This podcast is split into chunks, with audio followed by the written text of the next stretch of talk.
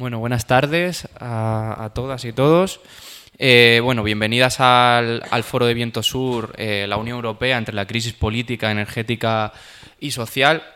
Eh, voy a hacer una, breve introducción sobre, sobre lo que va a tratar el foro y luego ya doy paso a las y los ponentes para, para hablar sobre, sobre este tema, que seguro que hay muchas cosas interesantes de las que, de las que podemos tratar.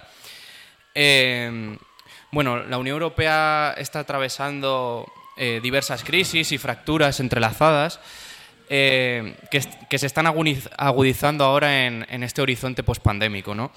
En primer lugar, eh, quiero comentar, yo creo que, una sobre la que va a girar sobre la que va a girar el foro y, y que está como más de actualidad, ¿no? que es la crisis energética. Eh, que se está profundizando en, las, últimas, semanas eh, y meses con, la guerra de Ucrania. ¿no? Y la dependencia que hay en, Europa del gas ruso, sobre todo en la Europa central y, del norte. ¿no? Eh, debido, a esta dependencia del gas ruso y, la posible... la posibilidad de que, se deje exportar el gas ruso, ¿no? con todas las sanciones encima de la mesa, eh, bueno, las instituciones europeas se han estado poniendo muy nerviosas eh, por varios motivos.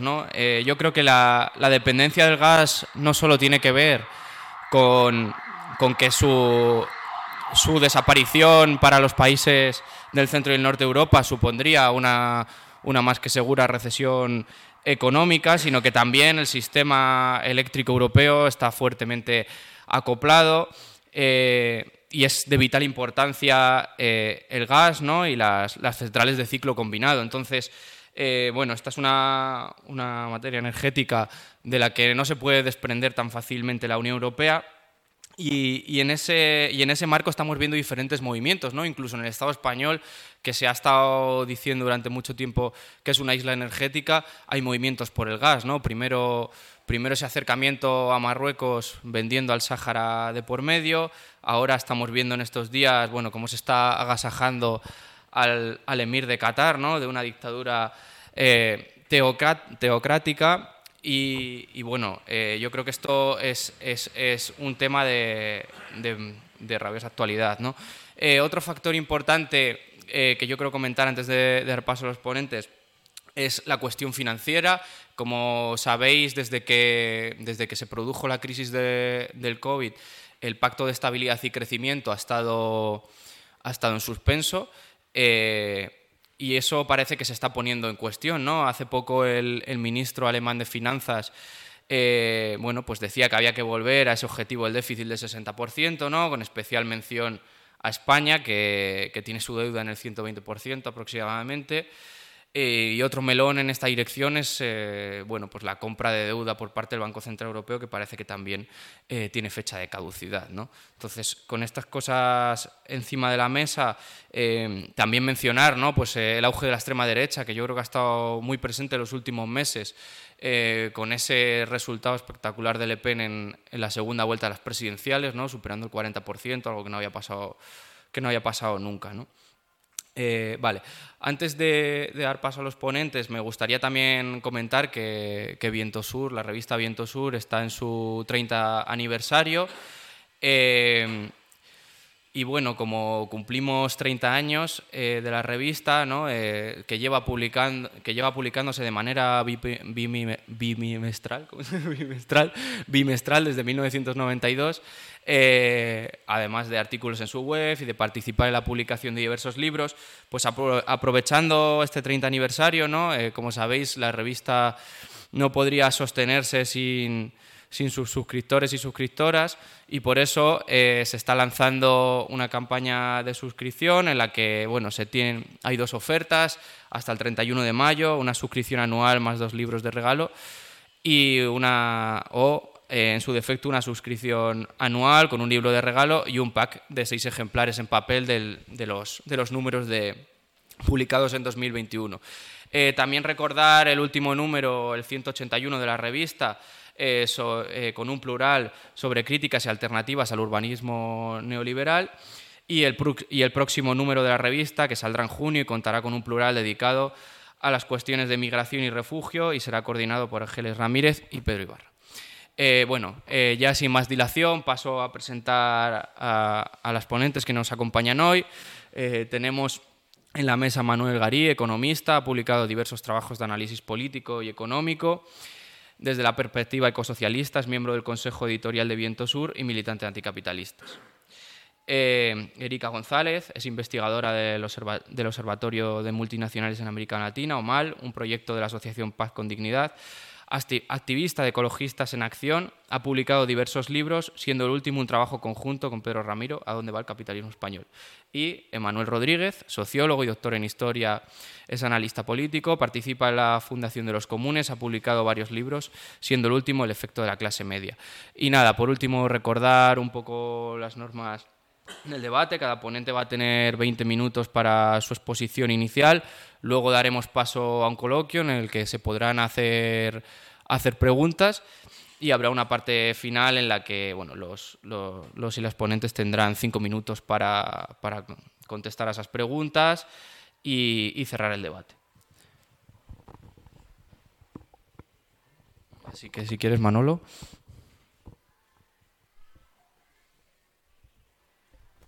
Muy bien, buenas tardes. Eh, empezar diciendo que si algo define la situación actual de la Unión Europea, una vez más, no la primera, pero sí de forma muy aguda, es que vive, está en una encrucijada que tiene que redefinirse. El marco en el que se mueve esta encrucijada, el marco mundial, eh, viene caracterizado por las dificultades que tiene el capitalismo a nivel mundial de recuperar la tasa de ganancia, es decir, no ha salido del, bajón tampoco de la crisis de 2008. Segundo, el capitalismo no encuentra la manera de conciliar, continuar su negocio con dejar de degradar eh, las relaciones con la naturaleza los gobiernos se han mostrado incapaces y con escasa voluntad política para parar la crisis ecológica global.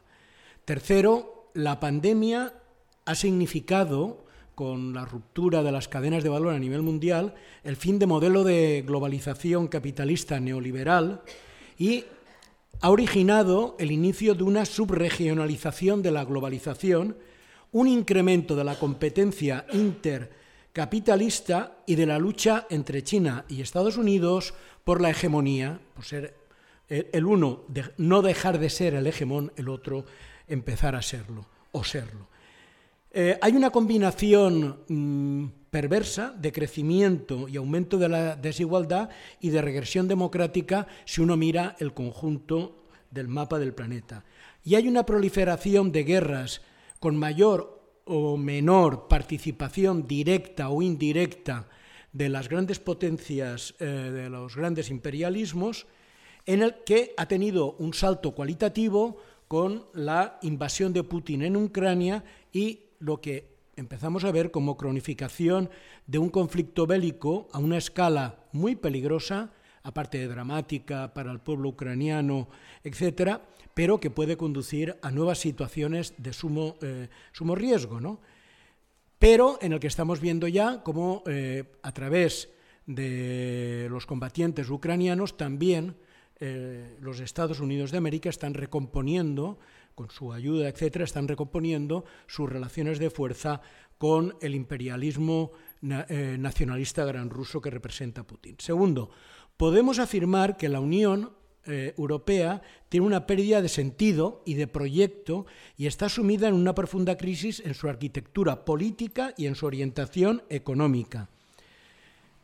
Eh, salió muy tocada del Brexit, porque el Brexit fue una salida no por la izquierda, no en ruptura con las políticas neoliberales, sino por la derecha nacionalista y además reforzando la tesis en aquel momento del presidente Trump, creo recordar, de los Estados Unidos, de que era bueno debilitar eh, al tinglado Unión Europea. ¿no?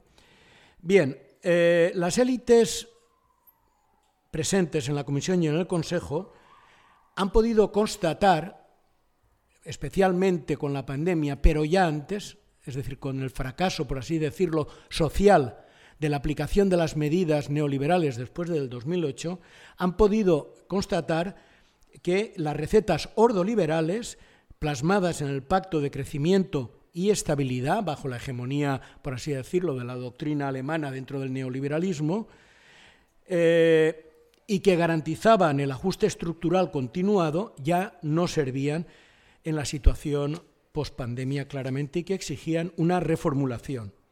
O sea, los postulados, recuerdo, de estabilidad monetaria, equilibrio presupuestario y virtuosa libre competencia saltaron por los aires.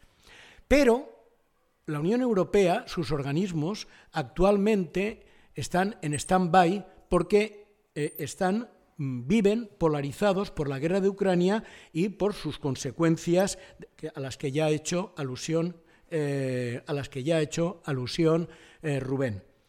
Es decir, el tema de los intercambios energéticos, cerealísticos, etcétera, mm, han impactado, han empezado a impactar en el mundo en su conjunto.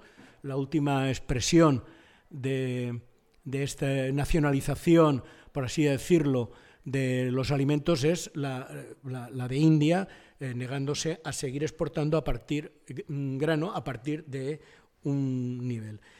Pero además hay una inflación derivada de esta crisis de los precios de las energías fósiles y de los mercados de aceites, de grano y de carnes que ya está determinando las políticas a corto plazo de la Unión Europea. Concretamente, como ha reconocido Isabel Schnabel, del Comité Ejecutivo del Banco Central Europeo, los precios de la energía han contribuido en un 50% al aumento de la inflación medida por lo que se llama el índice armonizado de precios de consumo que rige en el conjunto de la Unión Europea, lo que supone que el 8% de los hogares europeos ya no mm, puede calentar la casa en condiciones debidas.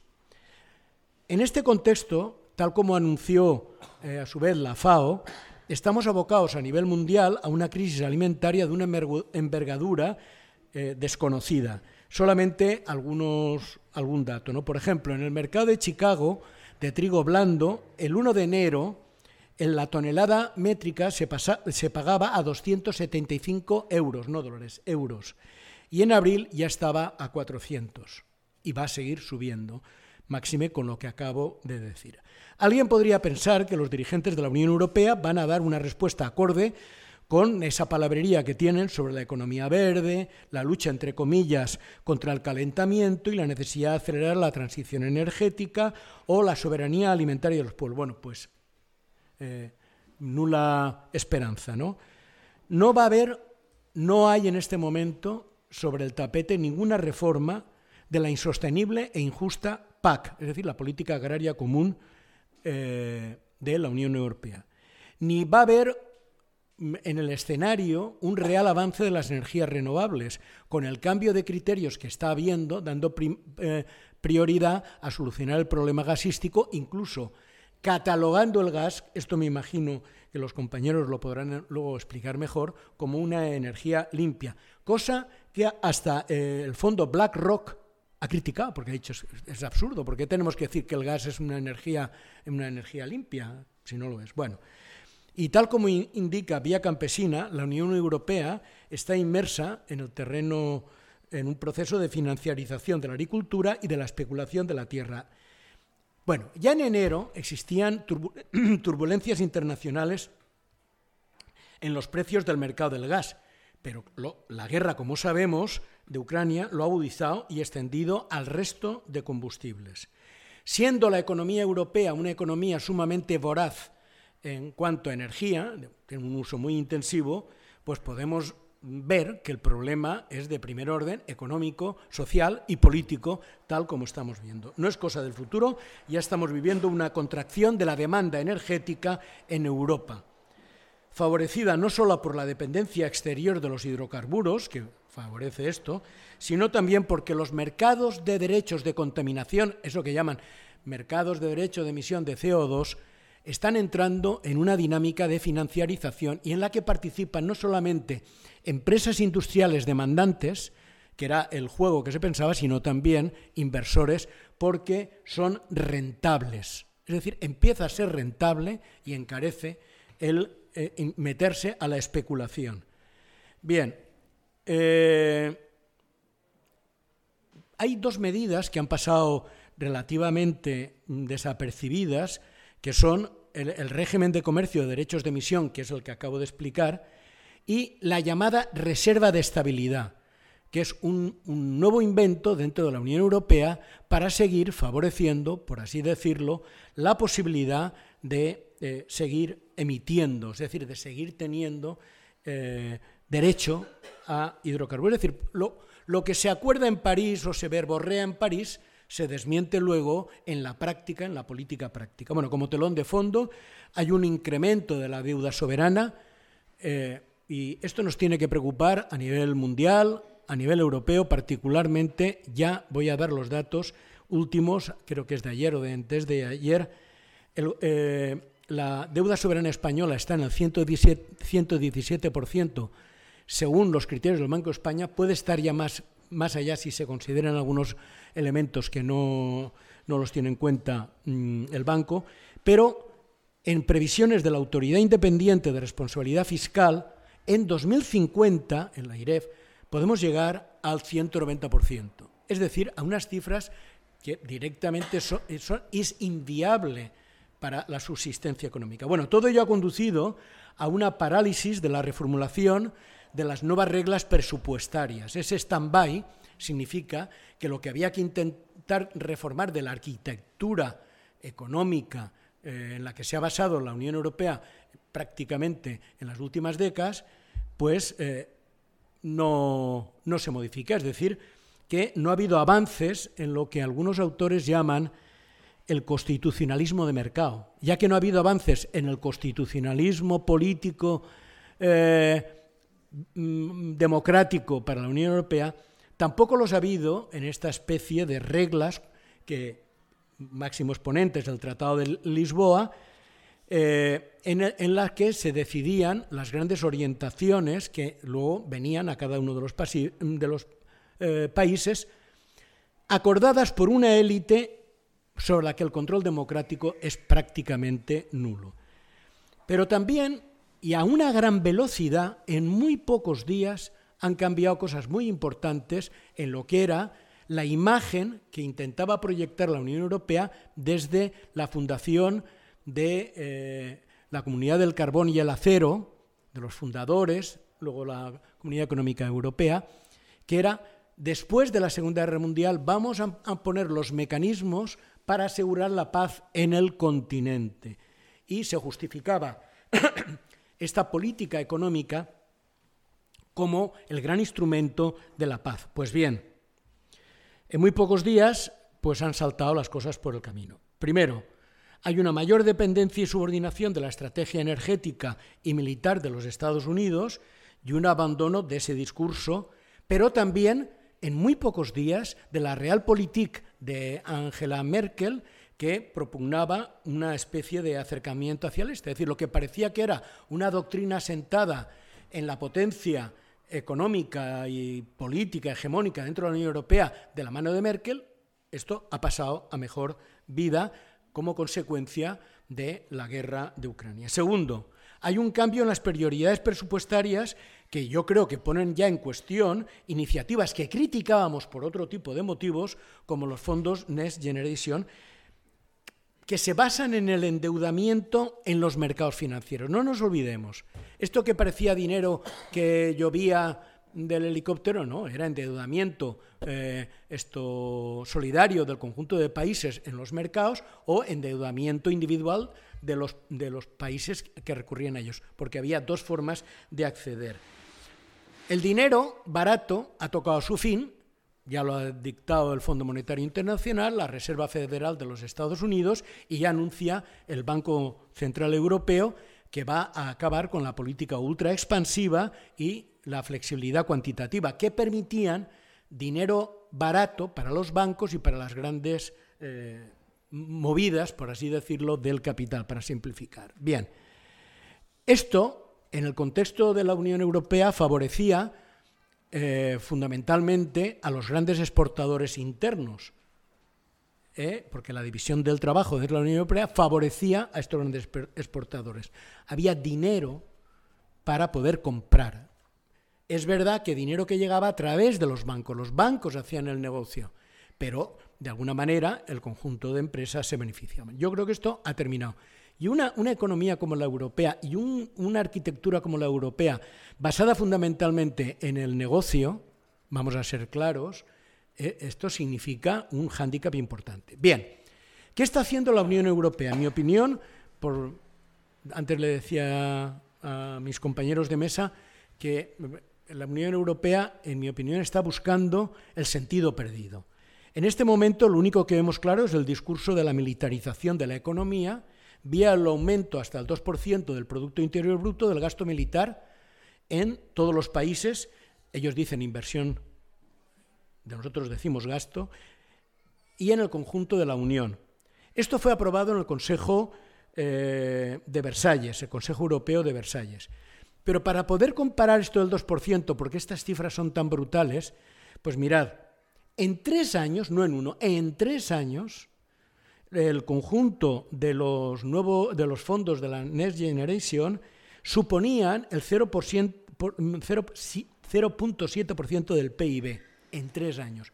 Bueno, pues si tú llevas el gasto al 2%, al 2% anual, pues estás planteándote, bueno, yo creo que ya ha dado una señal muy importante eh, el rearme alemán, ¿no? muy peligrosa por los antecedentes. Va a destinar 100.000 millones de euros para un nuevo plan y en el 2024 destinará más del 2% a sus Fuerzas Armadas. Es decir, estamos hablando de palabras mayores. Es decir, se suma, por así decirlo, a la estrategia de Boris Johnson en, en el Reino Unido o de Biden en Estados Unidos. La guerra, con el temor que ha despertado Putin, evidentemente eh, comprensible, y el trabajo político de propaganda de los dirigentes de la Unión Europea y gubernamentales de cada gobierno y de los medios de comunicación de forma masiva, es decir, que han hecho un trabajo eh, digno, digamos, para cambiar la mentalidad de las cosas, ha acelerado las tendencias militaristas europeas como una nueva identidad comunitaria. Esto es algo novedoso, pero bueno, ahí tenemos a, a Borrell, que eh, representa y además hace ese discurso de qué, es lo que nos une. Bueno, pues nos une un enemigo común, nos une eh, un nuevo proyecto de defensa, etc. ¿no? Bien, mediante ha empleado dos mecanismos. Por un lado, la identificación de ese enemigo en común y segundo, y muy importante, lo que, lo que Mueser eh, de la Asociación Internacional de la Industria, perdón, de la Industria Aeroespacial ha calificado como una de las industrias muy útiles, la más útil en este momento, la de defensa. Es decir, el negocio de las armas, en la que, por ejemplo, Commerzbank, que jamás había invertido un euro en una pistola, ha entrado de lleno. Esto en, en días. O sea, estamos viendo cómo se modifica la mentalidad, igual que hemos visto cómo el temor ha llevado también a un cambio profundo en la opinión pública finlandesa, en la opinión pública sueca, y donde, por ejemplo, en el caso de Suecia, que es el que conozco un poquito más, eh, cada vez es más una minoría, digamos, de izquierda consecuente, la que eh, no confunde eh, el, el, tema de la guerra de Ucrania con la necesidad de entrar en la OTAN y se resiste a entrar en la OTAN porque es igual de perversa que el día de antes. Bien, pero ya estaba en la hoja de ruta antes. Estos temas no aparecen solo, es que se estaban preparando. ¿Por qué digo que están preparando? Bueno, pues Borrell ya venía diciendo, eh, lo que pasa es que no le hacíamos mucho caso, que lamentaba el retraso en gasto militar desde 2008, que él calificaba de un retraso de 160.000 millones de euros. Cuando al contrario, desde 2007 se ha triplicado ya el gasto militar en los países de la Unión Europea, es decir, las cifras desmienten esta especie de lamento cínico de Borrell. El, libro blanco de Europa, que es de 2017, ya contemplaba, por ejemplo, excepciones para entrar en el club. Y, curiosamente, dos excepciones eran, para poder entrar nuevos países, que no entrarían de pleno derecho, pero podían entrar en las áreas de defensa y seguridad. En fin, en 2017, en la acción preparatoria para la investigación en materia de defensa, se asignaron 90 millones. Pero, poco más tarde, en el Programa Europeo de Desarrollo eh, mm, de Defensa, se dotó, perdón, en el Programa Europeo de Desarrollo Industrial eran 480 y ya el Fondo Europeo de Defensa recientemente aprobado será de 7.900 millones. Bien, ahí hay empresas semipúblicas con negocios privados, accionistas también norteamericanos que van a participar eso. Van a convertir Frontex ya en una policía militar más fuerte y en definitiva, el diseño, y con esto termino porque ya se me ha acabado el tiempo, las cosas venían de fuera, cuando se habla de la brújula estratégica o el Strategic Compass, eh, ya se estaba hablando de cómo aumentar la capacidad de seguridad, la capacidad militar, para asegurar las rutas claves comerciales. Bueno, termino diciendo que si antes ya mm, yo imagino que la mayoría de aquí presentes teníamos reparos, criticábamos a la Unión Europea por una serie de motivos, en este momento aún nos parece más, eh, por así decirlo, terrible su realidad.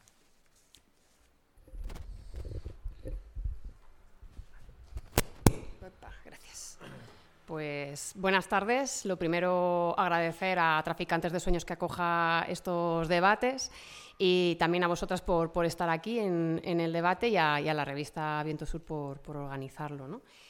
Em, yo quería plantear eh, algunas de las cuestiones que, ha ido también planteando Manolo, ¿no? sobre todo centrado en dónde queda ese pacto verde europeo ¿no? que nos vendían antes de, la guerra de, Ucrania. Entonces, bueno, pues por ir recogiendo algunas ideas de, de esta cuestión. Eh, antes de la, de la pandemia, ¿no? y, nada más estar en, la recesión que profundizaba la crisis económica que ha comentado Manolo, ¿no? Eh, causada por, las medidas sanitarias del coronavirus, eh, bueno, pues los estados respondían directamente con una inyección multimillonaria para directamente rescatar la economía. Ya no, se planteaba rescatar un banco o rescatar determinadas empresas, sino directamente el papel de los estados pasaba a ser de rescate directo de, de la economía.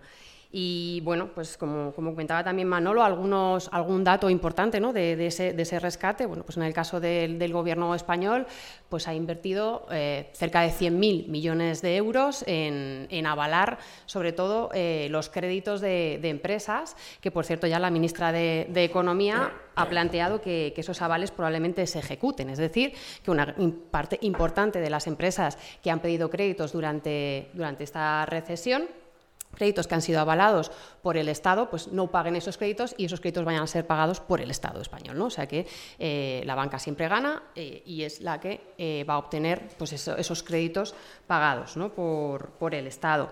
Y también citar o, mencionar el papel de, sobre todo del Banco Central Europeo, ¿no? como un inyector de, de millones y millones a esa economía. Solo desde, desde abril de, 2020 hasta más o menos diciembre del año pasado, pues se calculaba ¿no? que el quantity phishing, ¿no? ese mecanismo de, compra de deuda soberana y corporativa, se había gastado eh, más de 350.000 millones de inyección de dinero en los bancos comprando deuda, deuda soberana y también comprando bonos de deuda de las grandes empresas transnacionales.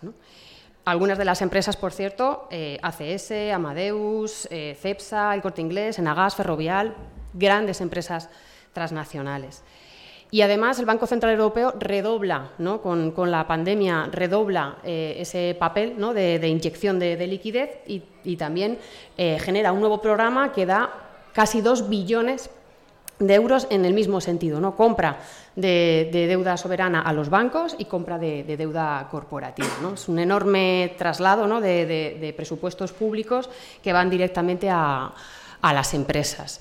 Y también citar otro de los mecanismos, que es el que también ha, citado Manolo, que es los, fondos de recuperación, los fondos de reconstrucción europeos, los Next Generation EU, que se estiman pues, en más de 800.000 millones de euros a precios del euro actual.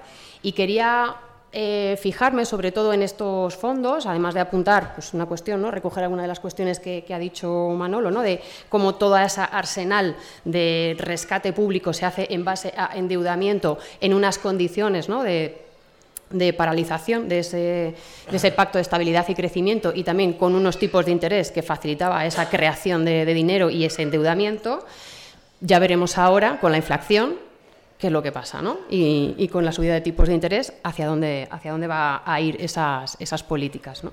Solo podemos hablar más, o lo comenta más Emmanuel, o podemos hablarlo más en, el debate.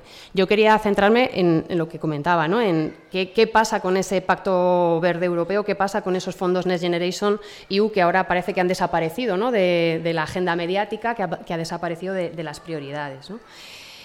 Eh, una de las cosas que materializaba esos fondos europeos era, como digo, el, Pacto Verde Europeo que tenía el, objetivo de subvencionar los proyectos de capitalismo verde y capitalismo digital a las grandes empresas transnacionales. Y esa subvención de esos proyectos era central para, para el capitalismo europeo, porque en un capitalismo global en crisis, en donde apenas existen nichos de mercado rentables, aquellos que se atisban como mínimamente rentables, como eh, nichos que pueden dar un ciclo de ganancias, aunque sea corto, tienen que ser aprovechados, tienen que ser acaparados por, los capitales, los principales capitales europeos. Y los capitales europeos parten de una situación de desventaja en estos nichos de mercado digital y verde con relación a las grandes corporaciones estadounidenses y chinas. De manera que tenía un papel central el Estado y era subvencionar para rentabilizar la entrada de las empresas transnacionales en este, en este capitalismo y los fondos europeos Next Generation cumplían, cumplían ese, ese papel. ¿no? Ese era uno de los objetivos. Y el otro objetivo que tenía era crear eh, un relato que legitimara ante la, ante la, ante la población ese papel de, rescate por parte de, los estados. ¿no? También el avance de la mercantilización, eh, cada vez más, bienes, territorios, eh, servicios, y además la centralización, concentración del poder en, en oligopolios ¿no? corporativos. Eh, todo esto, evidentemente, se presentaba con una imagen de eh, transición verde y violeta. ¿no? Se planteaba como eh, los proyectos que iban a ser subvencionados, entre comillas, porque estaban basados en deuda, todos estos proyectos iban a conseguir pues, una nueva onda de crecimiento que iba a dar ganancias a las empresas transnacionales, que iban a generar empleo y además eh, que iban a conseguir afrontar eh, la emergencia climática y, la crisis social a través de pues, un, eje de cuidados. antes de, la guerra y antes de que quedara absolutamente muerto eh, el Pacto Verde Europeo, ¿no? que ahora mismo lo plantearé, ya las organizaciones sociales eh, planteábamos eh, un cuestionamiento a todo ese relato, ¿no? cómo ese relato se iba resquebrajando. ¿no? En, relación a los cuidados, se veía como ese eje de, cuidados, de, por ejemplo, el plan eh, España puede, ¿no? de, recuperación, transformación y, resiliencia, se veía como ese eje de cuidados estaba basado en la mercantilización y digitalización de cuestiones como las residencias de la tercera edad, como la atención domiciliaria o como otro tipo de trabajos relacionados con los cuidados. En ningún momento se planteaba o se cuestionaba que quienes están cada vez acaparando más ese mercado son grandes empresas y grandes empresas constructoras. No, se ponía tampoco el énfasis en que quienes están eh, trabajando en este ámbito son personas migrantes tremendamente precarizadas. En ningún momento se planteaba esa, cuestión, ¿no? sino mecanismos de infraestructuras, digitalización, etcétera. ¿no? Difícilmente se pueden eh, garantizar ese trabajo de cuidados, ese reparto del trabajo de cuidados y esa dignificación del trabajo de cuidados si no se cuestiona esa subcontratación a las grandes constructoras de, este, este, trabajo. También se cuestionaba ya esa transición ecológica, transición energética que se planteaba con, los fondos europeos de, de reconstrucción. ¿no? Eh, porque se planteaba una transición energética basada en un formato industrial de las energías renovables. En ningún momento se cuestionaba el modelo de crecimiento, el modelo de consumo y de, producción, ¿no? que es definitivamente lo que pues está llevando al sistema eh, capitalista a traspasar completamente los, límites biofísicos del planeta, lo que está llevando directamente a esa emergencia eh, climática y a esa emergencia ecológica. Algún dato ¿no? que, muestra o que refleja en qué situación, en qué situación estamos, ¿no? a pesar de también de cómo plantea eh, o cómo se ha planteado esta, este capitalismo verde digital como un paso hacia la desmaterialización del, modelo, ¿no? como una mayor eficiencia, innovación eh, del sistema y, por lo tanto, una lucha contra, contra la crisis eh, ecológica. ¿no?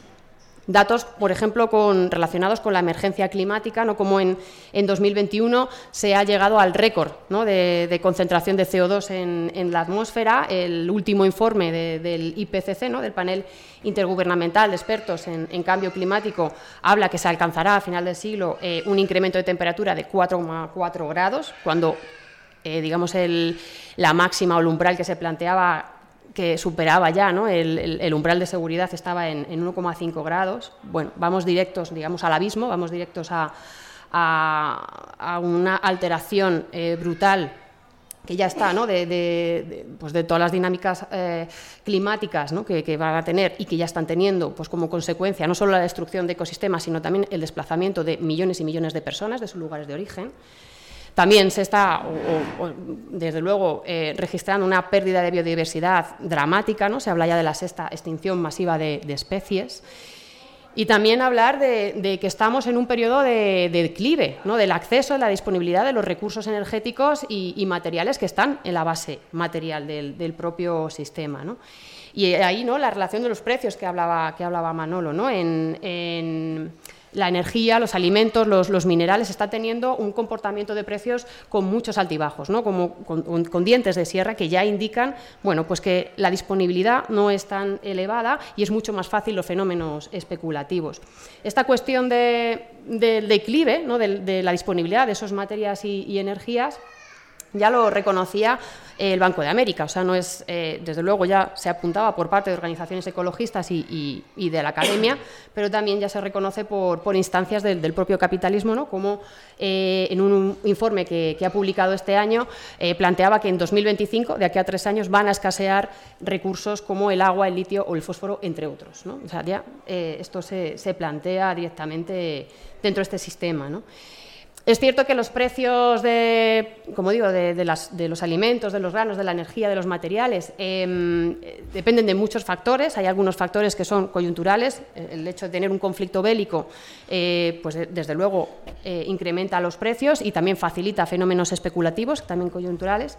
Pero también se dan fenómenos estructurales o procesos estructurales que hacen que vaya al alza esos, esos precios, ¿no? Entre otras, el tener un mercado energético oligopolizado, controlado por grandes empresas transnacionales, el hecho de que la energía fósil sea cada vez menos rentable, que está haciendo que se invierta cada vez menos y por lo tanto haya menos disponibilidad de esa energía fósil. ¿no? Todo esto hace que, pues que eh, haya una menor disponibilidad de estos recursos y a la vez una creciente demanda del sistema que va a generar, pues como, como se está viendo este tipo de, crisis, este, este alza ¿no? de, los precios de la energía que se transmiten a, pues a, los alimentos o, en general al, precio, ¿no? al coste de, la vida de las, de las personas. ¿no? Lo que se plantea es que en esta situación la reducción del consumo de materia y de energía va a ocurrir sí o sí y, no se ha planteado en ningún momento, ni siquiera ese pacto verde europeo, evidentemente, no plantea en ningún momento que eso, que se necesite una planificación basada en una redistribución radical de, los recursos energéticos y materiales para garantizar una vida digna a las, mayorías sociales. El Pacto Verde Europeo, los fondos europeos de, reconstrucción y las políticas, desde luego, que ahora se están poniendo en marcha, están apuntalando estas eh, medidas de acaparamiento, de concentración, de expropiación y de expulsión de, sectores cada vez eh, más grandes de, población ese capitalismo verde y digital que necesita una elevada, eh, un consumo, un elevado consumo de energía y de minerales, lo que está haciendo es directamente trasladar eh, en la ampliación de la frontera extractiva. Se está ampliando esa frontera extractiva en las periferias globales y periferias de la Unión Europea. En el Estado español ha crecido, se han multiplicado las solicitudes de, minería para poder satisfacer las demandas europeas de, esos minerales relacionados con el capitalismo verde, verde digital. Lo que, lo que hace que se refuerce precisamente esa crisis ecológica, lo que hace que se refuerce también el desplazamiento de población y la violación sistemática de, los derechos humanos. Y estos eran los debates antes de la llegada de, la guerra, ¿no? en, la, que efectivamente las organizaciones apuntábamos que esos fondos europeos de, de, reconstrucción eran tal y como se estaban planteando, el discurso que tenían era pura retórica. Y ahora directamente eh, con los últimos, ¿no? las últimas políticas, las últimas declaraciones, cómo se está moviendo tanto la Unión Europea como, como el Gobierno español, directamente podemos hablar que ese Pacto Verde Europeo eh, queda absolutamente pulverizado. O sea, a nivel de relato ya no tiene ningún sentido, no, no existe ni siquiera ese relato de, bueno, de afrontar la, emergencia climática o, las desigualdades sociales. ¿no? Se, está imponiendo una economía y una política de, de guerra ¿no? para garantizar precisamente el acceso a los recursos materiales y energéticos que necesita el sistema. ¿no? Como, como, apuntaba Manolo, la Unión Europea importa de Rusia eh, el 45% del gas, el 50% del carbón y el 30% del petróleo. O sea, tiene una dependencia energética brutal. Igualmente, también tiene una dependencia de los, de los aceites, de las grasas vegetales, para, pues, para la economía de la Unión Europea de, de, de Ucrania. ¿no? Y también plantear que en Ucrania hay también presencia yacimientos de los minerales que se necesitan en el capitalismo verde y digital. ¿no? Bueno, pues esto ¿no? pone, pone sobre la mesa eh, cómo, se están justificando políticas profundamente antiecológicas. Eh, de hecho, la propia guerra acelera a pasos agigantados la, crisis ambiental y eh, vamos viendo cómo los derechos humanos, derechos humanos como la dignidad de la población, como derechos civiles y políticos, desde luego, económicos, sociales, culturales y ambientales, colectivos, cómo se están vaciando completamente el sentido. Un compañero de, Omal, Juan Hernández Ubizarreta, escribía que eh, los derechos humanos se vacían como categoría sustantiva al perder el espacio normativo, se le, expulsa directamente el espacio normativo frente a la mercantilización de la vida. Eh, bueno, el incremento de, precios de la energía y de otros bienes eh, están repercutiendo en el cierre de, empresas, están repercutiendo en eh, también el desabastecimiento de las cadenas eh, globales de producción y también en el encarecimiento de, la vida de, las mayorías sociales, incluso poniendo en riesgo, como apuntaba Manolo, la seguridad alimentaria de, millones de personas. Se acentúa la ofensiva mercantilizadora, además de la Unión Europea impulsando tratados y acuerdos comerciales profundamente antiecológicos con eh, diversas eh, partes del mundo, pues además se reviven otros acuerdos que fueron congelados. ¿no? El acuerdo entre Estados Unidos y la Unión Europea vuelve a salir eh, sobre la mesa, aprovechando el shock para bueno, intentar avanzar sobre él y, justificándolo con la necesidad de conseguir, de conseguir gas. ¿no? Y desde luego se fulminan eh, los fundamentos que, sostienen ese, derecho internacional de los derechos humanos y pongo tres ejemplos para, terminar, ¿no? que los conocemos todos, pero poniéndolos unos detrás de otro, como bueno, pues se ve tan claramente eh, que poco importa esas cuestiones sociales, los derechos humanos y cuestiones ecológicas a la Unión Europea, que es muy, muy visible. ¿no? El acuerdo con Marruecos, ¿no? que, ignora completamente eh, la, soberanía del Sáhara Occidental, ¿no? Eh, da igual que suponga la violación del derecho internacional, para asegurarse que Argelia bueno, no aumenta la tensión porque es uno de los principales proveedores de gas al Estado español, pues lo que hace el, gobierno español es entregar al activista argelino Mohamed Ben Alima a Argelia, activista que tiene una sentencia de muerte en su país, es decir, se hace, la Unión Europea hace un sacrificio humano para garantizar el acceso al gas directamente, sin ningún tipo de rubor.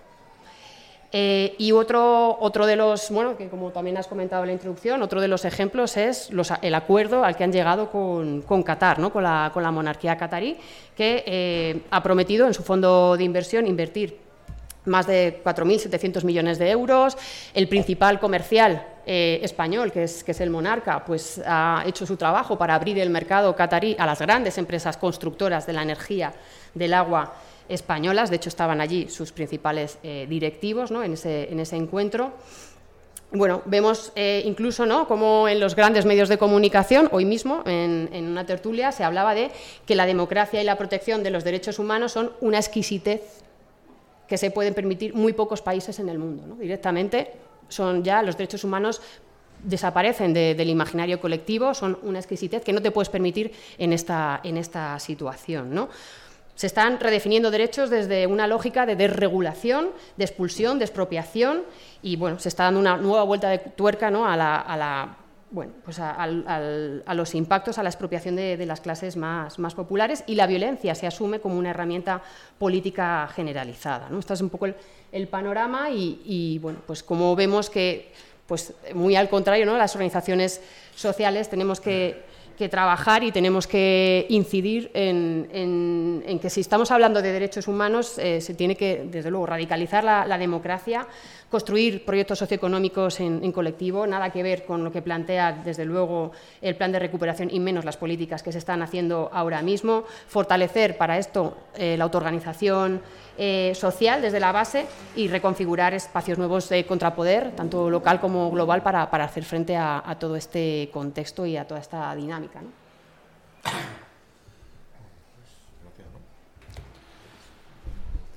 Vale, eh, yo voy a hacer una, Bueno, lo primero agradecer la invitación eh, a, participar en el foro de Viento Sur y, también a, a, todos vosotros y vosotras por estar aquí que al fin y al cabo no deja de ser mi casa. ¿no?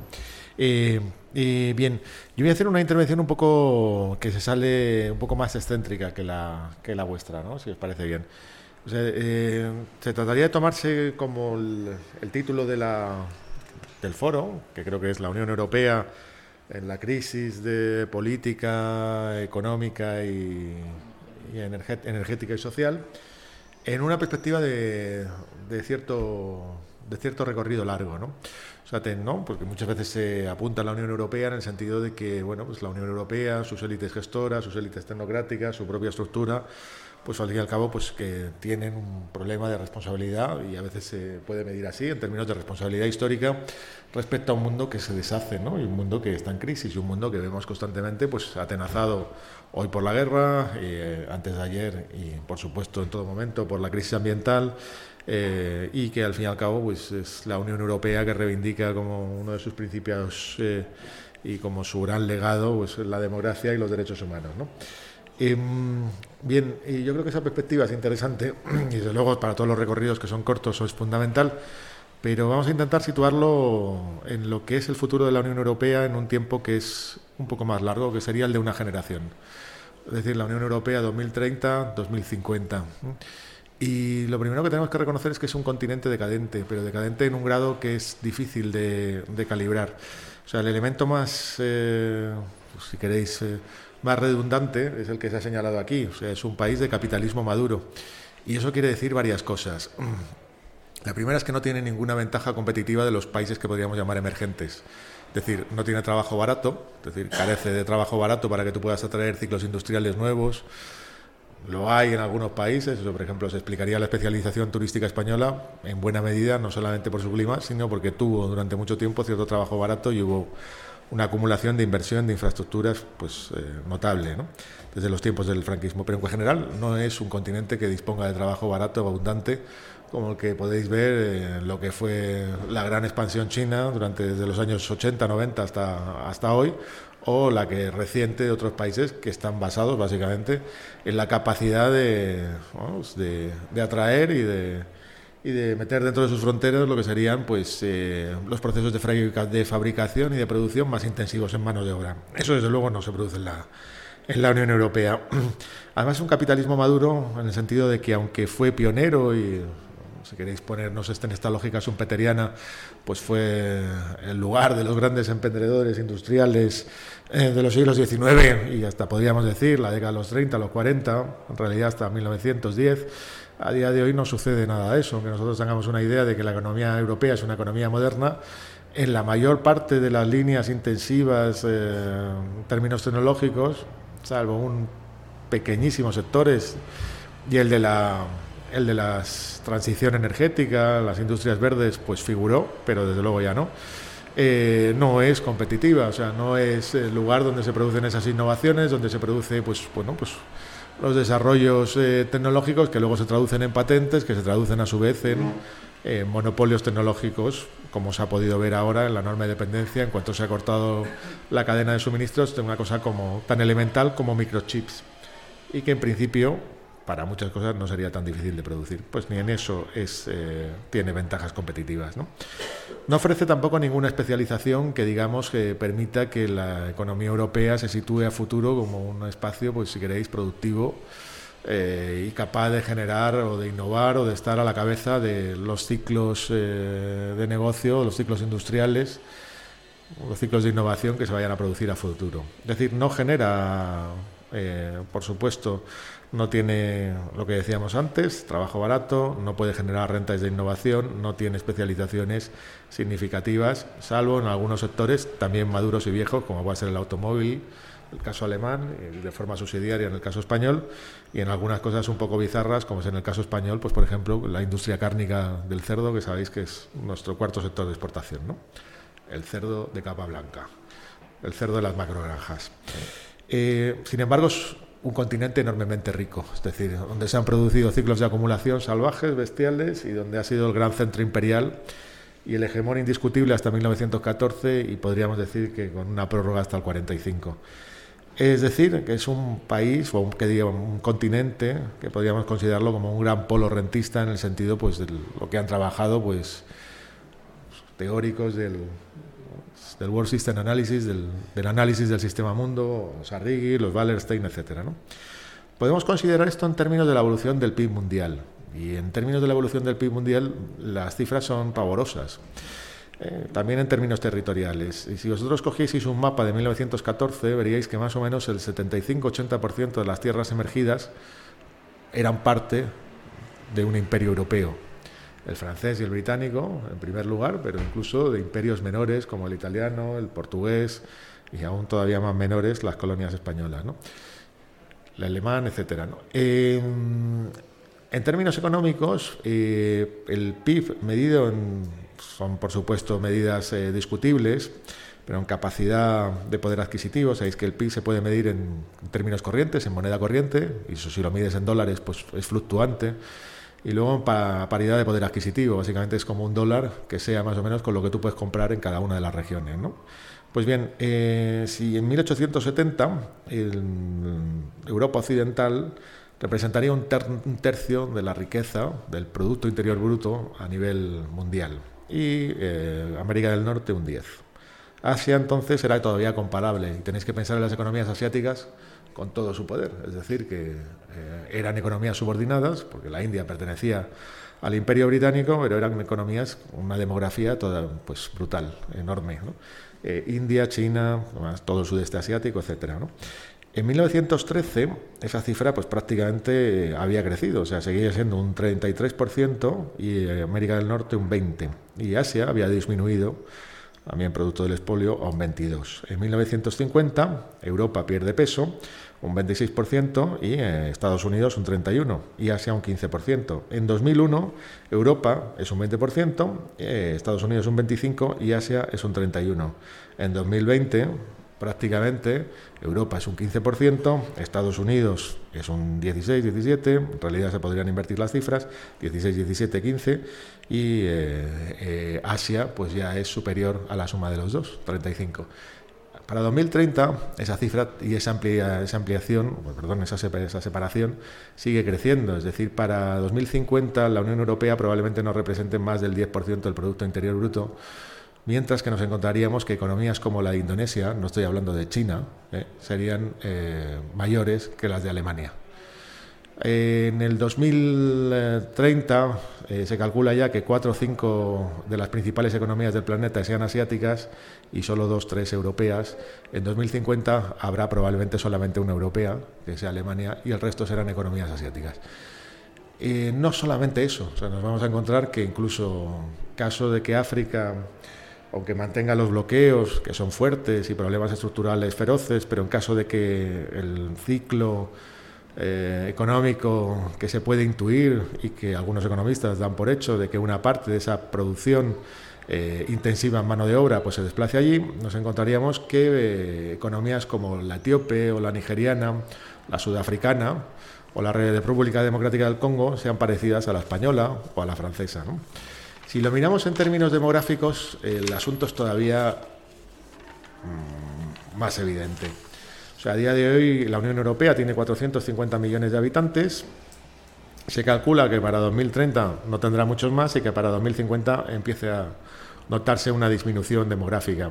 Se calcula que para 2050 también la población del planeta, las proyecciones que se hacen, que siempre tienen un alto grado de, falibilidad, eh, por lo tanto no son fiables, por supuesto, pero son aproximativas y merece la pena tenerlas en cuenta, Em, pues la Unión Europea comience su, proceso de decadencia demográfica y el planeta alcance su máximo demográfico que oscilaría entre los 8.400 millones de habitantes y los mucho más probables 9.700 millones de habitantes. Si cogéis esos 400 millones de habitantes y los comparáis con esa horquilla de 8.400, 9.700, veréis que solamente el 5% de la población mundial será europea. 10% del PIB, un 5% de la población mundial. Y os encontraréis que la última gran bomba demográfica, que son los países de África Ecuatorial, representarán solo ellos alrededor de 2.000 millones de habitantes. ¿vale? Eh, bien, si eso lo comparamos en términos de producto, o sea, de riqueza per cápita, o de renta per cápita, veréis que incluso en las mejores proyecciones, la diferencia de renta sería, seguirá siendo de 10 a 1, como lo es entre España y Marruecos o entre España y Ucrania, de 10 a 1. De 10 a 1 quiere decir que esto seguirá siendo bueno, pues un coto de, riqueza más o menos protegida, de carácter, vuelvo a decir, rentista, heredara, basada en la propiedad, propiedad de activos aquí y en otros lugares, y eh, nos encontraremos pues con esa bomba demográfica, que además es pura juventud, pues eh, que encuentra ya mecanismos de migración, pero que son sobre todo mecanismos de migración interna dentro del continente africano, necesariamente buscará alguna salida, como se está produciendo ya, hacia los países europeos, es decir, hacia los lugares donde se produce riqueza.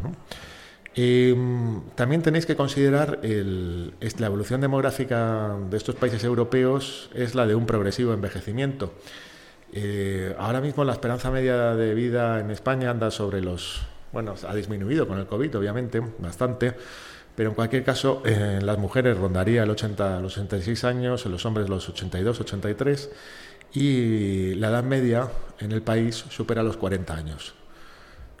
Mm, bueno, todos lo, y todas lo conocéis, es decir, eh, la época de la gran flexibilidad y las grandes apuestas es la juventud. ¿no? La época de las posiciones conservadoras y de garantizar un futuro, pues es la madurez plena, por decirlo así, y, y la, ancianidad. Es decir, que nos encontramos polo demográfico emergente, con población básicamente joven, cosa que ya reconocemos, y un polo envejecido y rico en el norte. ¿no? Eh, ¿Os acordáis del, de los famosos debates que se daban en la Alemania de la Revolución Conservadora, la Alemania eh, de 1910 y luego posteriormente de 1920, 30? no textos como los de la decadencia de Occidente, que no han perdido actualidad. O sea, la decadencia de Occidente hablaba de la decadencia de Occidente en términos no solamente, no, principalmente económicos, sino culturales y raciales.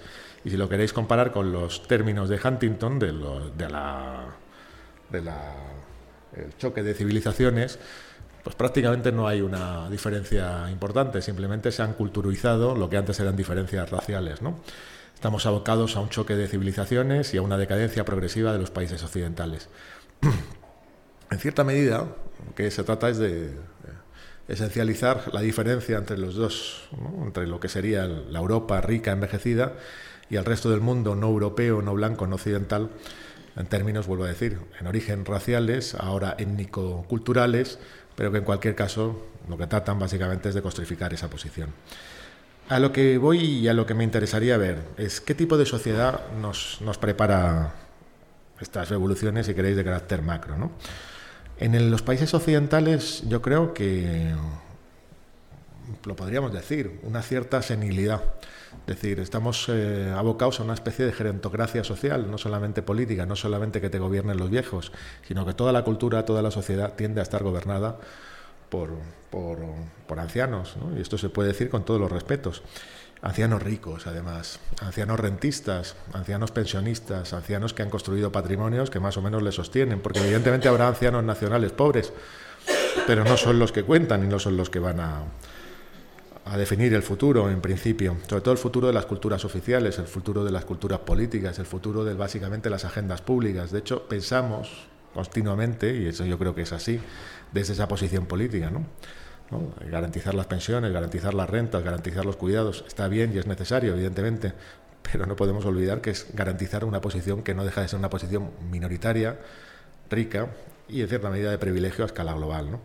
Y por otro lado nos encontramos la pujanza de una inmigración de la cual no vas a poder prescindir, porque desde luego todos esos ancianos requieren servicios, requieren trabajo, requieren asistencia, requieren niveles de consumo elevados, o por lo menos aquellos que se lo puedan permitir, que no serán pocos, requieren, vuelvo a decir, toda clase de servicios.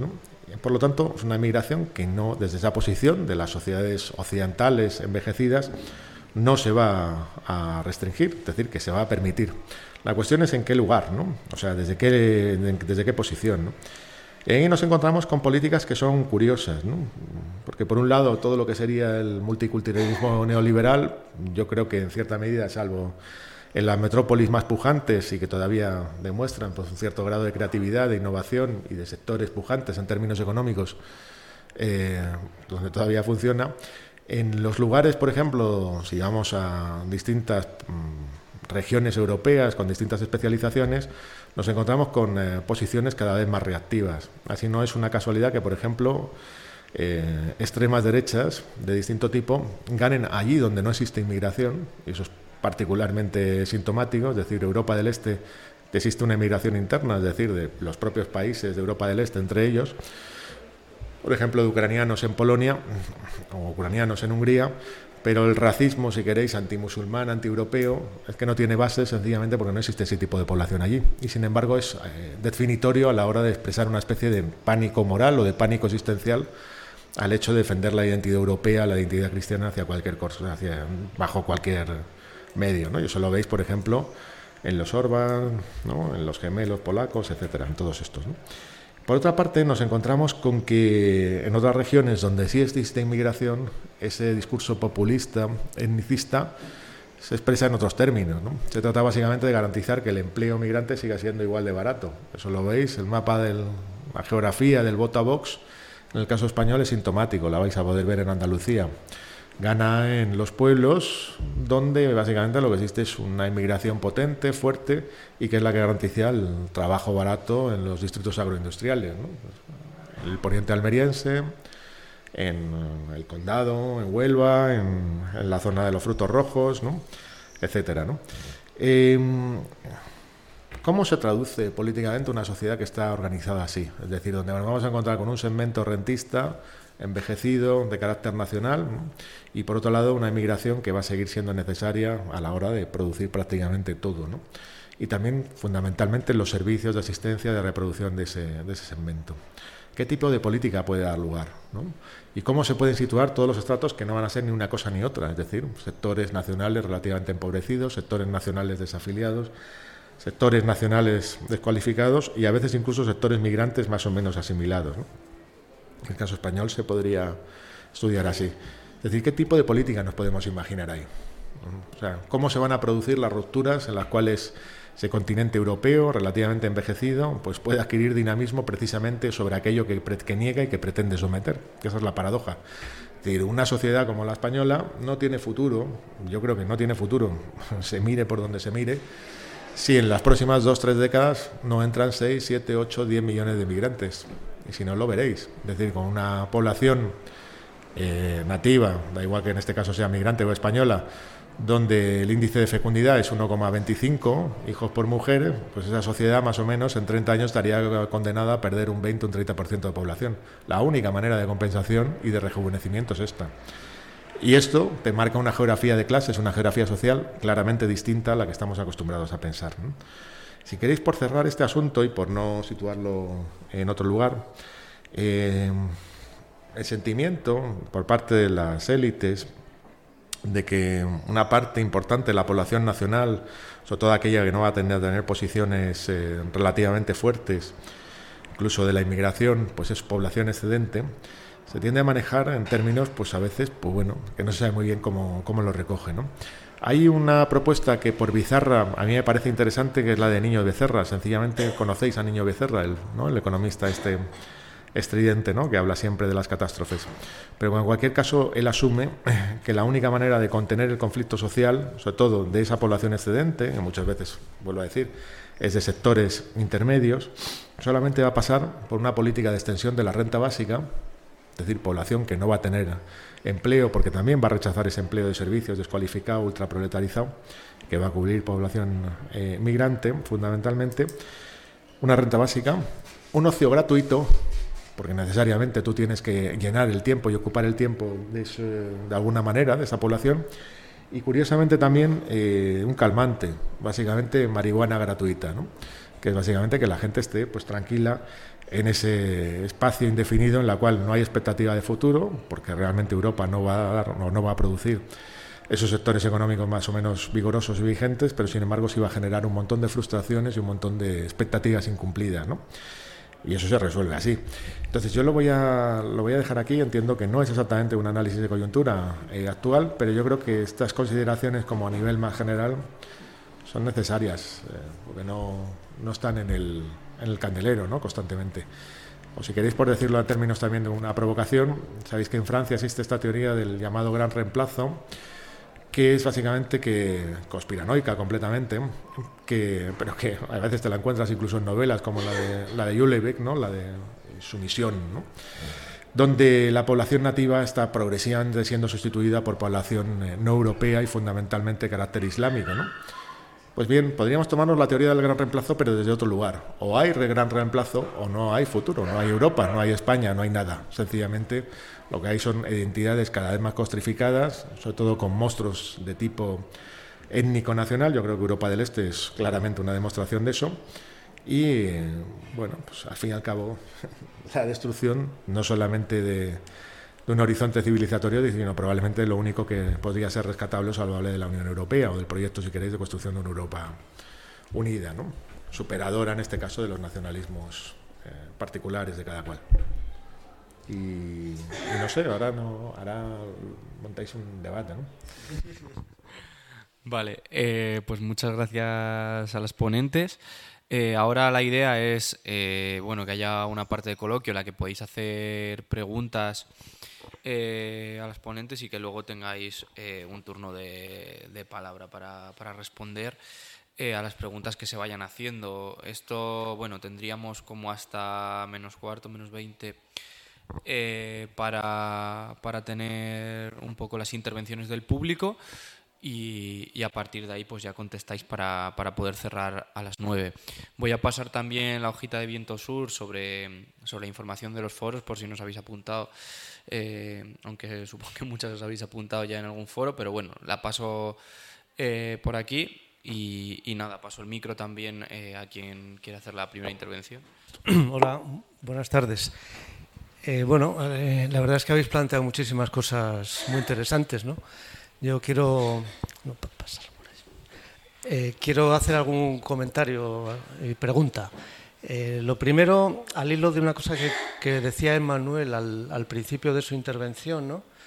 yo no creo que la Unión Europea tenga una situación, em, digamos, de capacidades tecnológicas y de innovación tan, tan débil. O sea, digamos, en el contexto internacional es claro que la Unión Europea está en retroceso, ¿no?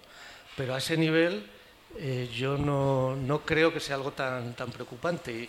Y, lo, lo, quiero ligar a un tema que quiero plantear y que no, no lo habéis tocado mucho. Y es que yo creo que una de las cuestiones que definen eh, la política europea y que me parece que digamos, a, través de esa, dinámica no se solucionan los problemas eh, sociales, económicos, políticos y ambientales que tiene la Unión Europea, es que todo lo que plantea la Unión Europea es en, la perspectiva del crecimiento económico, como no podía ser de otra manera porque estamos hablando de países eh, capitalistas. ¿no? Entonces, eh, una de las cuestiones del Pacto Verde Europeo ¿no? y de todas las medidas que hay de los fondos Next Generation, etcétera, etcétera, pues bueno, algunas yo creo que tienen su sentido, se puede criticar muchas cosas de ellas, ¿no? pero lo principal para mí eh, es que están hechas en una perspectiva de crecimiento económico y no de contención de el uso de recursos, el uso de materiales, el uso de energía, el uso de transporte, etc.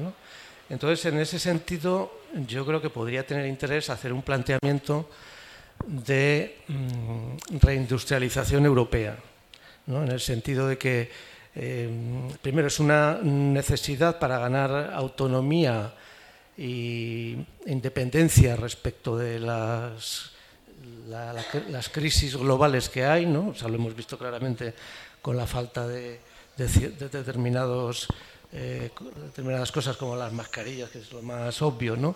pero mm, lo hemos visto con, cada vez que hay una crisis de estas global, ahora con lo del trigo y lo del aceite de girasol de Ucrania, pues, nos damos cuenta, ah, pues dependemos demasiado del trigo de Ucrania, dependemos demasiado del aceite de girasol. ¿no? Entonces, eh, creo que medidas de reindustrialización de Europa harían eh, más fuerte la economía europea, creo que hay capacidad tecnológica y de innovación para, ello. Y, además, digamos, tiene sus consecuencias lógicamente ambientales, ¿no? en el sentido de que evitaría o reduciría los transportes de mercancías de, eh, unos sitios a otros. Esto lo, digo como un elemento más dentro de muchísimas cosas que, deberían cambiarse. Eh, por ejemplo, en el, aspecto de la transición energética, yo creo que también sería muy importante porque eh, creo que hay esa capacidad de una industria europea de renovables, que, yo creo que sería decisiva, porque, mm, digamos, eh, aunque haya determinadas producciones que habría que reducir o, limitar, yo creo que la, de las energías renovables y todo lo que está ligado a la transformación energética yo creo que sería importante porque, eh, digamos, un poco al, hilo de lo que decías tú, Erika, de, eh, decías así un poco te pasa que la, transición energética eh, tiene un componente de industrialización que de alguna manera lo criticaba. No lo has explicado mucho, pero ya, sé de qué va el tema, ¿no? porque lo hemos discutido muchas veces. ¿no? Entonces, eh, creo que ese sería un factor interesante a plantear en el contexto europeo, pero os preguntaría cómo veis que habría, mm, si os, parece bien ese, planteamiento, cómo se podría hacer ese proceso de, reforzamiento de la industria europea en relación con ese contexto internacional. O sea, porque mm, creo que una de las medidas podría ser cierto proteccionismo, entre comillas, ¿no? y eso bueno, pues, eh, tiene sus, debates. ¿no? Quería hacer esa pregunta. ¿Qué postura política habría que tomar respecto a la Unión Europea? Pues apunto algunas de las cosas que, comentaba Carlos. Em, claro, cuando hablas de reindustrialización, eh, habría que hablar en qué términos, ¿no? Si es una relocalización de la producción de bienes y servicios que necesitamos todas y todas, pues estaría bien ver eh, de qué manera y, cómo. ¿no? Una reindustrialización en términos capitalistas está complicado. ¿no? Está complicado el, llevar ese, plano, pues también por, cuestiones que ha ido planteando Emanuel, ¿no? no tienes ventajas competitivas en reindustrializar eh, Europa manteniendo la tasa de ganancia, intentando mantener la tasa de ganancia o la rentabilidad de, de, esas, de esas producciones. ¿no? Entonces, bueno, pues si, se hace una relocalización de, la economía productiva ¿no? para satisfacer necesidades, pues eh, estaría bien, pero habría que ver cómo, de qué manera y desde luego confrontando poderes y, bajo una lógica no, capitalista ¿no? Para, para, poder llevarla a cabo. Y eso engancha, yo creo que con, con, el tema de la transición energética, ¿no? que también es como una posibilidad ¿no? de, de producción eh, de, la infraestructura o de los materiales necesarios para, para esa transición energética. Claro, pero si la transición energética la planteas manteniendo el oligopolio corporativo en el sistema energético, es un cambio de surtidor, que decía por ahí un, un autor, ¿no? O sea, que realmente no estás planteando una transición energética, estás intentando cambiar inviable, de manera inviable materialmente eh, el consumo basado en combustibles fósiles con un consumo de energías eh, fotovoltaicas, eh, eólicas, que además no es posible, ¿no? La electrificación llega a un tope y, no cubres todo el, todo el consumo energético, ¿no? Entonces, si planteas ese tipo de bueno, de de producción ¿no? de, bienes y servicios, relocalizándolos y mm, replanteando esa transición energética, desde luego eh, con una expropiación eh, del oligopolio energético, con, cambiando completamente ese modelo de producción y consumo y, esa relocalización de, la industria, también planteándola desde bueno, esa producción y cómo se podría hacer, cuestionando también la propiedad misma ¿no? de, la producción de bienes y consumos, pues podríamos ver ¿no? cómo se podría hacer. Pero en términos capitalistas yo lo veo bastante inviable. ¿no? Aquí eres tú. Ah, no, no, no, por favor. Sí, lo que tú quieras. Sí, sí, em, yo voy a ser, eh, voy a ser rápido. Em, mm, o sea, la Unión Europea, incluso aquello que podríamos definir como la inteligencia burguesa española, si es que existe eso, eh, que es lo que existía antes en todos los países, ¿no? existía dentro de aquello que podríamos discutir eh, y que la izquierda participaba en ello eh, sobre el proyecto de país. Y el proyecto de país siempre implica un determinado encaje económico en, los mercados mundiales. probablemente ahora mismo con el colapso de las cadenas de valor a nivel global, se haya planteado la posibilidad de relocalizar algunos sectores y algunas posiciones industriales que antes estaban situadas en Asia y ahí sí tienes pues que la Unión Europea pues que invierta en la producción de microchips pero muchas veces con con eh, tecnología estadounidense o el, el, gran proyecto de construcción ahora mismo de megaplantas de producción de paneles eh, fotovoltaicos ¿no? en, Sicilia y ahora se habla también en España. Bien, todo eso está bien, pero es el chocolate del loro. Si el problema del que es que tú tienes eh, un exceso de capacidad industrial a nivel global que es salvaje, que es bestial. O sea, el, problema del capitalismo industrial, entendido como el capitalismo que se realiza a través de la producción de, mercancías y que luego a través de una inversión pues produce un capital ampliado, es que ha sido históricamente exitosísimo y cada vez lo es más. Es decir, que tú agotas eh, lo que serían eh, las rentas de innovación de un ciclo de negocio en un plazo brevísimo. Primero porque te sugieren competidores que aunque tengan patentes eh, producen eh, muy rápidamente a la misma velocidad que tú. Y segundo porque el mercado se satura muy rápidamente. Eso es lo que te encuentras con todos los galles tecnológicos. O sea, no generan ciclos de producción industrial viables en términos de lo que eran las rentabilidades capitalistas que se medían a través de generación de unas posiciones competitivas y, y de oligopolio para 20 o 30 años. A día de hoy no existe nada de eso. O sea, España, por ejemplo, perdió el tren de las España y con ello la Unión Europea de las renovables. Eso lo, seguramente Erika lo sabrá mejor que yo. Pero te encuentras con que a día de hoy todo se produce en China también y que buena parte de la tecnología es, China. O sea, eh, lo hacen mejor. Eh, entonces, eh, pues y más barato sobre todo. Entonces es complicado eso. O sea, yo creo que eso España lo tiene bien complicado. Y aunque consiguiera como quedarse con algunos sectores, pues eh, serían posiciones frágiles. Eso, por ejemplo, lo ves con lo de la industria del cerdo. ¿no? Pues que aquí lo que se hace es básicamente un proceso de transformación. Tú traes eh, cereal y soja eh, latinoamericana y cereal a veces español, pero por ejemplo de Ucrania y entonces tú lo que haces es el engorde del cerdo, ¿no? Y entonces en cuatro meses, pues tú tienes un cerdo de capa blanca de 120 kilos listo para el sacrificio. Y haces eso con 45 millones de cerdos que obviamente no se consumen aquí. Y luego los exportas a China. Pues China ahora mismo lo que ha decidido es que en parte sus exportaciones las internaliza, empieza a producir directamente cerdo ellos, o también eh, confía en una suerte de diversificación de la, de la importación, confiando también en otros países latinoamericanos, como por ejemplo que se haga en Argentina. Entonces lo que ha generado es un ciclo industrial que te dura pues un par de décadas y luego desaparece o decae completamente, ¿no? Yo creo que esto de las macrogranjas no es el problema no es que se vayan a construir muchas, sino que muchas de ellas van a entrar en crisis probablemente en la próxima década. Ya lo veremos, ¿eh? lo mismo estoy confundido. Pero es, es complicado que tú mantengas eso. Por lo tanto, es muy, muy, muy difícil eh, que tú te... o sea, que esa discusión sobre el proyecto de país para mí no es la fundamental. Para mí la fundamental es la discusión de dónde se van a producir las, brechas, las rupturas, dónde están las contradicciones, en qué lugar se van a producir, eh, y eso es muy difícil de determinar a priori, los desafíos sociales, cuáles pueden ser los sujetos emergentes que hagan mover la rueda. Por ejemplo, en relación con la Unión Europea, lo que señalabas tú es qué posición tener Ahí hay dos posiciones. Una es hay que democratizar la Unión Europea y desde luego hay que retirar eh, eh, a los tecnócratas de la misma y situar políticos electos, podría decirlo así, ¿no? para que se haga una Europa de los pueblos y tal.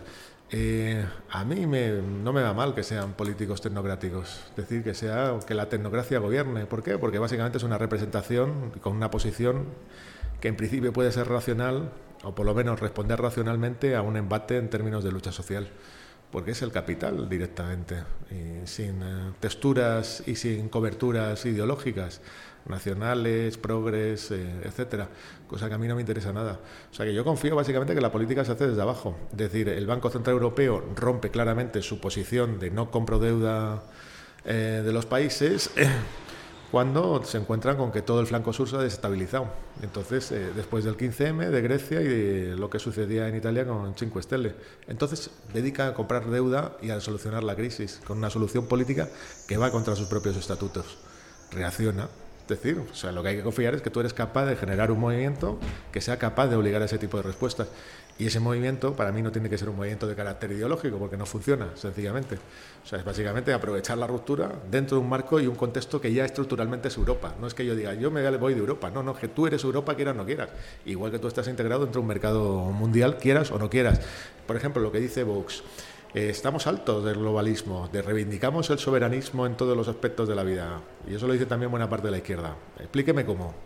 Explíqueme cómo usted que está defendiendo el campo y el campo prácticamente, el campo español es prácticamente una industria de exportación, va a convertirse en una industria de carácter soberano que va a dar de comer solamente a la gente de aquí. O explíquele cómo a todos los territorios de costa que viven básicamente un turismo internacional. O explíqueme cómo en una metrópolis como Madrid, donde buena parte del trabajo y del, y del Producto Interior Bruto que se genera aquí depende básicamente de las sedes transnacionales instaladas aquí, de los servicios que se exportan para afuera y de un turismo cada vez más creciente a nivel urbano. Esa es tu reposición estructural, piénsala en términos políticos. No, son, no es cuestión de hacer ideología, no es Europa sí, Europa no, o de euro sí, euro no. Es básicamente tú, como sujeto proletarizado subordinado aquí, ¿dónde están tus aliados para golpear una situación que estructuralmente ya es así? Sin inventarte rollos de soy eh, español, catalán, etcétera, tal cual, porque eso no vale para nada. Eso, es un entretenimiento, es una pantalla. Siento decirlo así, pues se trata de forzar la discusión, por supuesto o soy anti-europeo, o soy soberanista. Pues, explícame cómo. Eh, ah, perdona, perdona. Nada, nada. Es que como has puesto aquí, es que te has acordado de algo. A mí me pasa eso continuamente, me acuerdo de lo que tendría que haber dicho. Bueno, vamos a ver. Eh, en primer lugar, eh, sobre la postura ante, no ante Europa, porque Europa es una entidad geográfica, humana, cultural, no, sino ante un constructo es político y que defiende y está pensado para defender los intereses de las clases dominantes bajo el capitalismo. Entonces, frente a ese constructo, eh, pues yo sí que quiero tener política sobre el euro, porque resulta que el euro influye, eh, disciplina e influye en eh, las posibilidades de por así decirlo, de desarrollar políticas sociales. ¿no? Es decir, el euro es un gran disciplinador. Bien. Eso no quiere decir que el euro no haya tenido ciertas ventajas como moneda refugio en ciertos momentos. Pero respecto a lo que es el constructo Unión Europea, yo no me siento identificado para nada, pero es un problema que no es subjetivo, es que me hace daño. Es decir, que los beneficios que puede tener no me compensan, que los tiene, ojo, yo no soy idiota, no me compensan los daños que produce en el ahormamiento de las políticas sociales y el ejemplo ya se ha dado, ¿no? Lo ha, dado eh, la persona que ha hablado. Entonces, bueno, yo he pasado por varias fases en mi vida, como, como mi vida ya es larga, he pasado por una fase anti-Maastricht, dura, radical, eh, nos colaron el tema de la OTAN, por cierto, nos metió un gran gol el compañero, el compañero González diciendo que si queríamos entrar en el paraíso terrenal teníamos que entrar en la OTAN. ¿eh? Bueno, es decir, que tengo algunas, algunos prejuicios ya, por así decirlo. Pero sobre todo, a ver, al grano, es decir, el problema es que eh, ¿Es posible otra Europa? como constructo político, ¿eh? como, propuesta de organización de la sociedad y de participación de la sociedad eh, no identitaria, sino tal cual es. Es decir, bueno, yo vivo en Madrid y no me siento de Madrid, o sea, no me identifico con Madrid, pues porque, bueno, vine aquí por una casualidad y me acaba quedando, ¿no? Como tanta gente.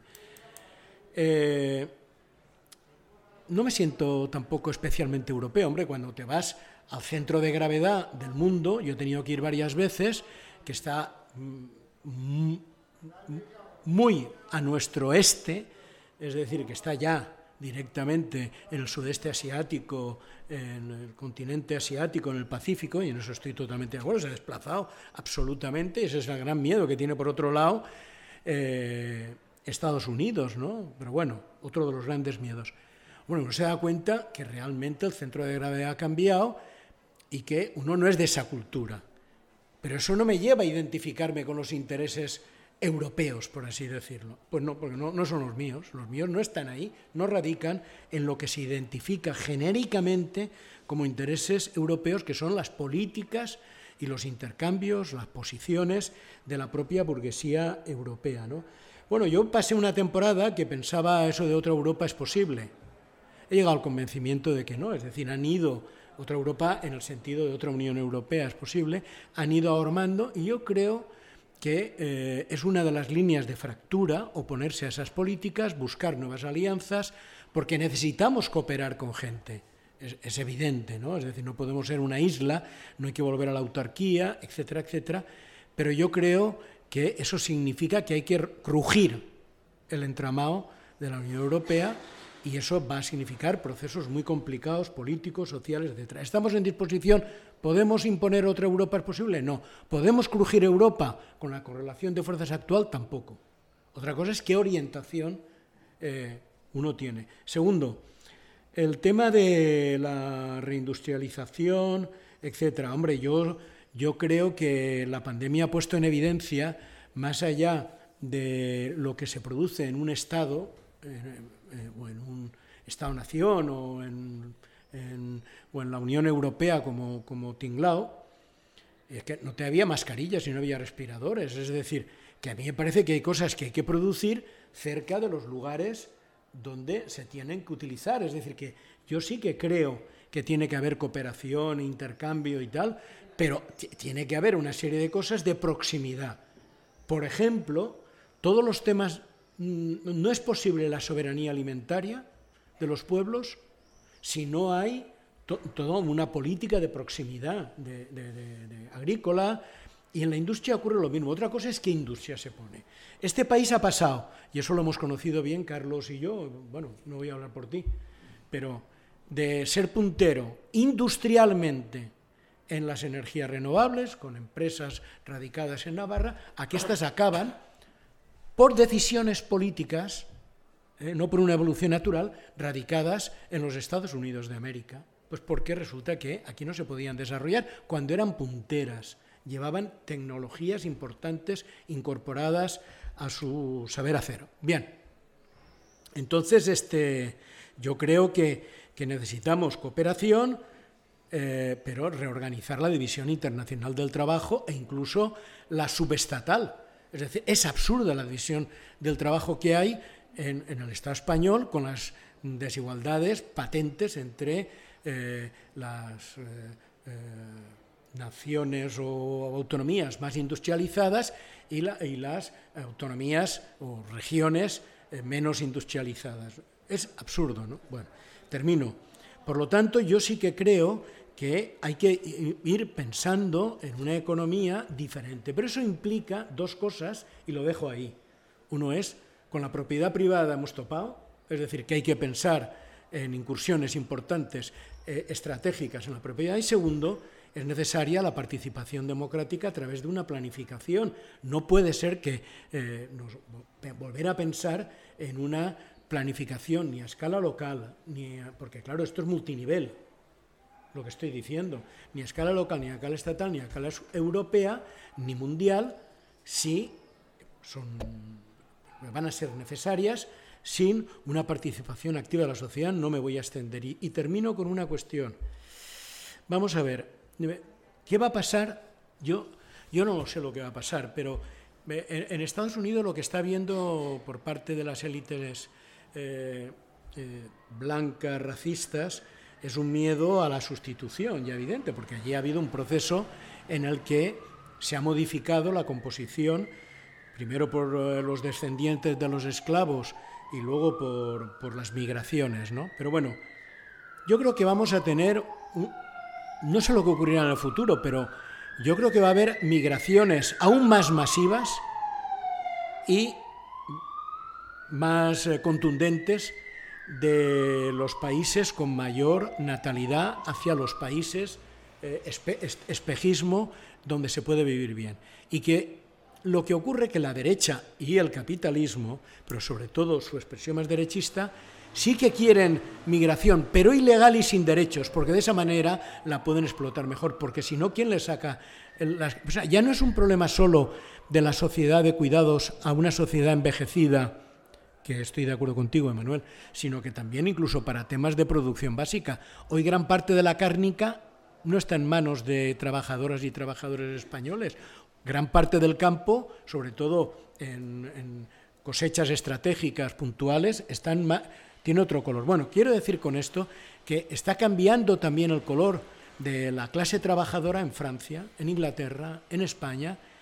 Otra cosa eh, diferente es quién lleva la batuta. Bueno, quiero decir con ello que la explotación del trabajo va a continuar, porque si no hay explotación del trabajo, no hay acumulación del capital. Puede adquirir otras formas, etcétera pero desde luego no creo que pueda prescindir. Y si falta mano de obra, claro, hay oficios que están demandando mano de obra, como es la construcción, no tienen. La construcción está con un, que tampoco está tan bollante como estuvo, no tienen mano de obra autóctona cualificada.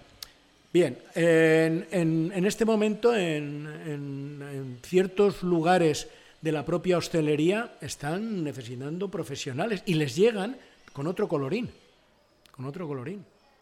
Bueno, no sé lo que ocurrirá, lo dejo ahí. Me he extendido demasiado, perdonad.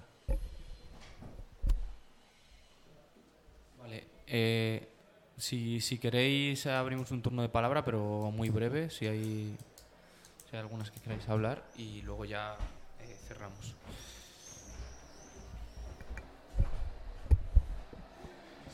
Una, bueno, muchas gracias a los ponentes. Y una pregunta que es muy especulativa y tiene más que ver con, macroeconomía o datos macroeconómicos, no, sé. ¿Alguno de vosotros ha mencionado el crecimiento de la deuda pública, ¿no? de, sobre el porcentaje del, PIB?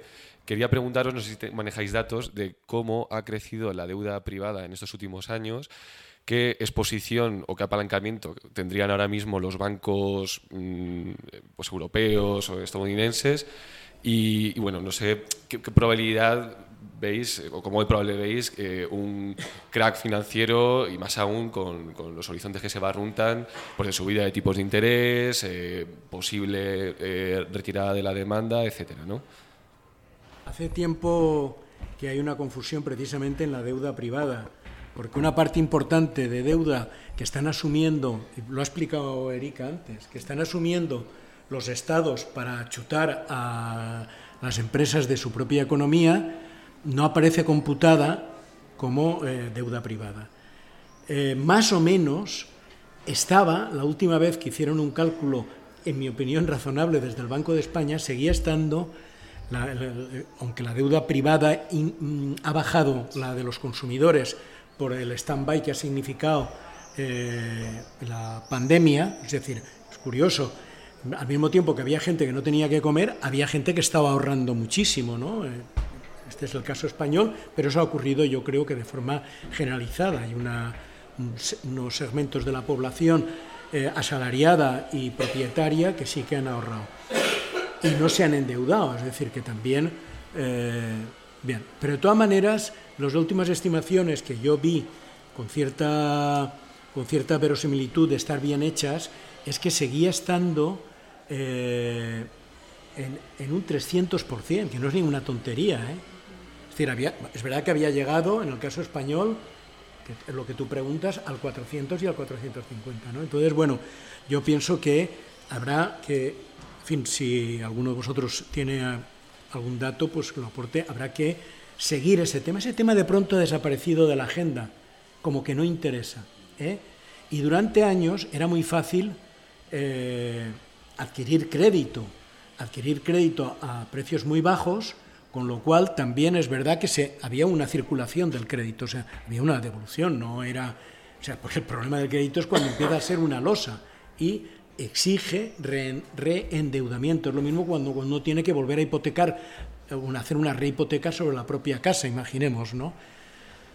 Eh, no te puedo aportar eh, más, ¿no? Sería, o sea, yo hace tres o cuatro años di una charla en, que creo que estuvo este Pablo conmigo en, en, un local de Vallecas, que creo recordar que estaba Pablo, que, era evidente ¿no? el grado de endeudamiento privado que había de empresas y de particulares y luego amainó. No sé qué más habías planteado, perdón. Eso, ¿no? ¿Cómo de, bueno, ¿cómo de probable sí, que haya un... que hubiese una especie de pánico financiero al estilo de 2008? Eh... Bueno, vamos a ver, los bancos, precisamente los bancos españoles, y lo hemos pagado bien pagado, se han saneado muchísimo. Es decir, que los bancos españoles no se parecen a los bancos que hubo.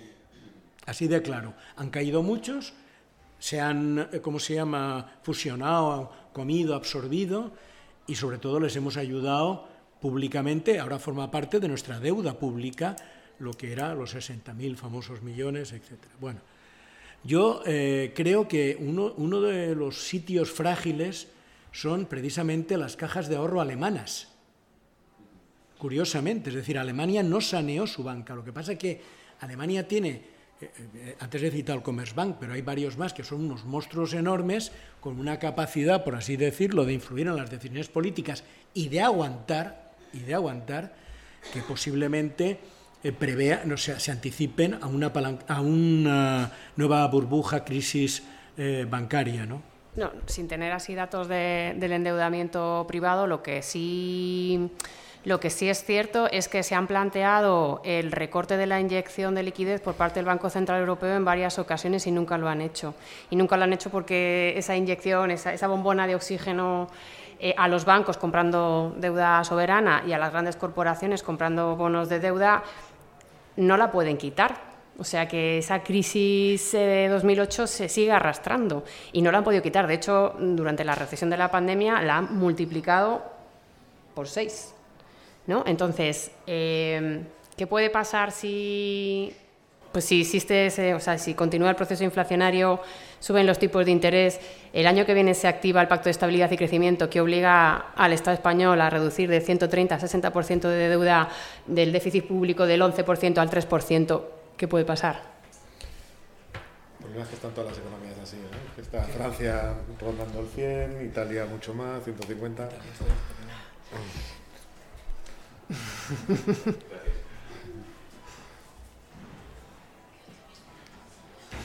¿Algo más no?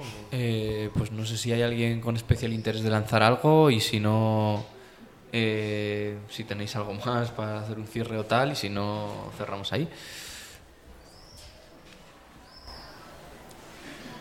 Pues cerramos. Gracias. Buenas tardes.